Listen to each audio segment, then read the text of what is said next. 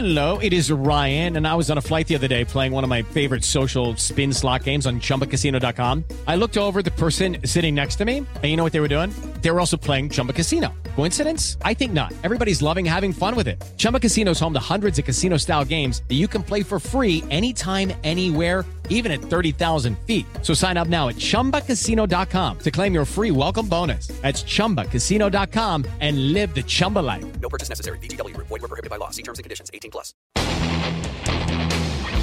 Ciudadanos Informados, informando. Este es el podcast de Iñaki Manero. 88.9 Noticias. Información que sirve. Tráfico y clima cada 15 minutos. Tengo un cuerpo al que cada día se le hacen nuevas formas.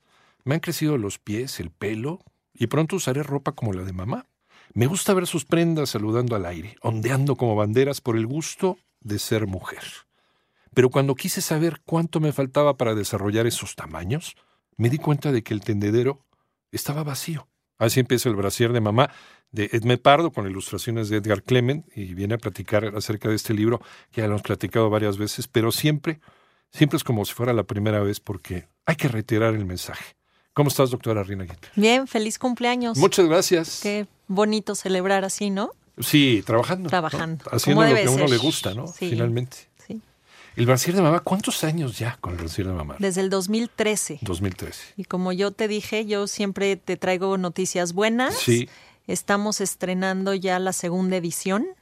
Eh, pronto va a salir, pronto va a estar en las tiendas, porque nos hicieron unas recomendaciones de la Secretaría de Salud para que sea un material aprobado. Está padrísimo que finalmente logramos pues que los que toman decisiones entiendan que es un libro muy importante. Entonces estamos en la segunda edición con algunas correcciones, mismo material, mismo todo, pero va a tener otras cositas más importantes que tenemos que recalcar. Y pues feliz, ¿no? En este Día del Niño que viene, Sí. ¿por qué no regalar un librito así, no? Claro.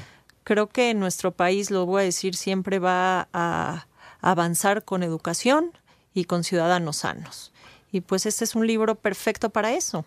¿Cómo estamos en información sobre el cáncer de mama? Esto es uno de los libros más didácticos, porque además tiene, es muy, es muy chiquito. ¿Cuántas páginas tiene? Tiene 30 y algo. 19, 27, más eh, algunas eh, información extra. Sí, sí. ¿Sabes qué es lo padre? Que Ajá. Nosotros como ONG buscamos proyectos para hacernos autosustentables. Y en octubre pasado nosotros apostábamos a que la impresión de libros nos iba a ser autosustentable para, a través de la venta de estos, poder seguir recaudando dinero y operando a mujeres de cirugía de reconstrucción de mama, que es para lo que se hizo Fundacional. Y en octubre pasado eh, tuvimos algunos productos con causa que tenían el código QR, en donde podías comerte un cerealito y en lo que te lo comías te contaban el brasier de mamá. Eso era una campaña de tres meses, pero pues hubo como una fuga de información y se hizo viral. El brasier de mamá fue trending topic en octubre, que llegó a donde tenía que llegar. Yo los primeros días así deprimida de cómo mi, lo que nos iba a ser autosustentables ya es parte de todo México. O sea, ya todo el mundo puede tener acceso a. Sí. O sea, salió en la computadora de cada quien. Increíble, Ajá. porque llegó, me habló el director del Instituto Nacional de Cancerología si aprobaba que lo subiera a sus redes. Me habló el doctor Méndez de Lira, el director de todo cáncer de la mujer en la Secretaría de Salud Federal. Oye, ¿puedo retuitear? ¿Puedo...? eh? Claro, entonces el libro cumplió su misión. Nada más hay que entender que no todos los niños en México es un libro dedicado para niñas de quinto año de primaria y el acceso a un smartphone en quinto año de primaria pues es, es irreal, ¿no? Entonces, Pues te diré, ya como están las cosas ahorita, ya, no sé, ya y- se los y dejan, ¿eh? Mira, cuando tienes algo impreso, al menos lo leen cinco personas. Entonces vamos a seguir claro. imprimiendo libros, vamos a seguir trabajando muy de la mano con los gobiernos y con empresas socialmente responsables. Y Rina, ¿cuáles son los planes entonces de- del Brasil? Me dices, Rina, que es, eh, está pensado para niñas a lo mejor de quinto año de primaria, quinto, sexto de primaria. Yo creo que esto lo podemos leer todos sin mayor problema. Claro. Es tan didáctico. Tan didáctico, eh, el resultado está. Nosotros hicimos un estudio en Tehuacán, Puebla, Sí. donde fuimos a darles el taller, le dimos el libro a las niñas, regresamos al año, les hicimos una prueba y la retención era del 70%. Eh, regresamos a los tres años y seguía siendo el 70%. Todos esos resultados se publicaron en una revista médica de Oncologist y eso demuestra que es un material que a lo mejor no lo vamos a ver eh, luego, luego, pero estas niñas que en quinto año de primaria ya tienen esta retención, cuando tengan 18, 19 y si algún día se encuentran algún crecimiento anormal, lo van a saber identificar. No hay que esperarnos hasta que seamos grandes para aprender la autoexploración. Creo que es un material muy valioso que yo pensaba que iba a ser para mi hija y sus amiguitas y ahora es un material de todo México.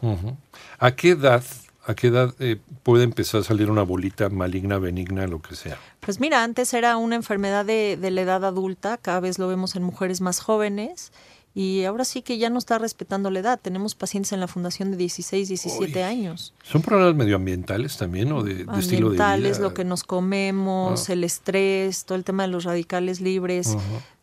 le da en la torre a todas las células y, y cada vez está peor, ¿no? Seamos conscientes de lo que nos estamos comiendo, seamos conscientes de lo que estamos respirando. Por eso lo orgánico ha tenido pues eh, tanto auge. Este ¿no? auge. Sí. Pero bueno, dentro también del orgánico también hay varios charlatanes, así que Sí. aprender a comer bien con gente profesional. Sí, sí, la verdad es que somos ya tantos habitantes en el mundo que para producir tanta cantidad de comida, todo tiene hormonas, todo tiene conservadores, todo tiene el fertilizante que le ponen, pues todo eso implica, implica muchas enfermedades. Oye, ¿cuál es el plan del Barcier de Mamá? Pues como te digo, sacamos la segunda edición. Ajá. Eh, es un poco, eh, le, le sumamos algunos Algunos datos, comentarios, comentarios. pero obvio sigue siendo exactamente el mismo brasier de mamá. Los planes son pues llegar a todo México con ayuda de los gobiernos, eh, con ayuda del Programa Nacional de Cáncer eh, de la Mujer. Estamos viendo cómo podemos colaborar para que llegue pues cada vez a más gente, pero si googlean el brasier de mamá en electrónico, ahí está. Y el plan es que en un futuro muy cercano sea un material que lo encuentres en cualquier lugar. Sí, no, no solamente lo puedes encontrar en tu computadora, sino también físicamente. ¿En dónde? Eh, la mayoría de las librerías están. Ahí está. No se sorprendan porque por supuesto que está agotado, todavía quedan algunos ejemplares, bueno. pero eh, yo creo que no pasará de julio a agosto que vuelva a estar ya fuera la segunda edición.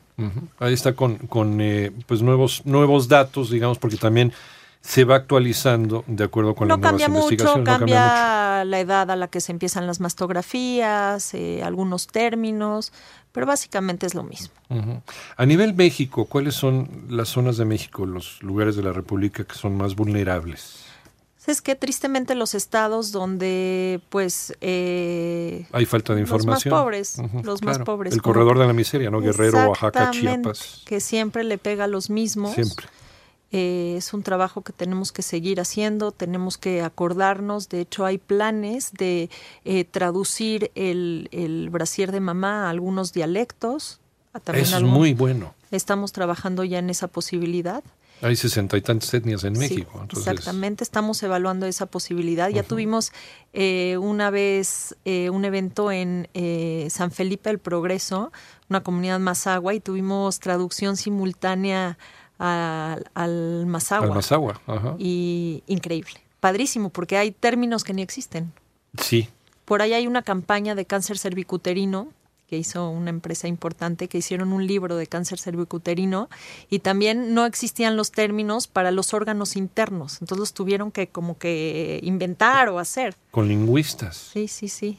Qué interesante. ¿eh? Eso a nivel en maya, en náhuatl, en, en tzotzil, en celtal. eh, esta información tiene que llegar a todos lados, sobre todo a comunidades en donde esto no es una regla y no es una costumbre. Nuestras mujeres se nos siguen muriendo todos los días. ¿Por qué? Pues por falta de información. Falta de información, falta de educación. No quitamos el dedo del renglón que nos reciba próximamente la Secretaría de Educación y así como siguen habiendo los libros eh, de texto, que sea parte de los libros de texto. No hemos quitado el dedo del renglón, nos ha costado mucho trabajo, pero lo vamos a lograr poco a poquito. A ver. Secretaría de Salud, Instituto Mexicano del Seguro Social, eh, Secretaría de Educación Pública, ojo, ¿no? Sí, mucha atención. Es famoso Gobiernos el de brasier de, estados. mamá, ¿eh? La verdad Sí. es que es famoso. Me da muchísimo gusto eh, hasta dónde hemos llegado. Y vamos a seguirlo difundiendo. Más información, Rina, ¿en dónde? Pues www.alma.org.mx, estamos en todas las redes sociales, en Facebook, en Instagram como Alma Fundación Y pues ahora sí que información del tema sobra. Tráenos buenas noticias la próxima vez también, Con como siempre. muchísimo gusto. Voy a venirte a dar tu libro de la campaña. A todos Órale. nos puede pasar. Perfecto. Y platicamos de la campaña. Que es una campaña bien padre. Muy, muy bonita sobre esto también. La información es vida. Acuérdense, doctora Rina Gittler, directora general de Fundación Alma IAP. Gracias, doctora.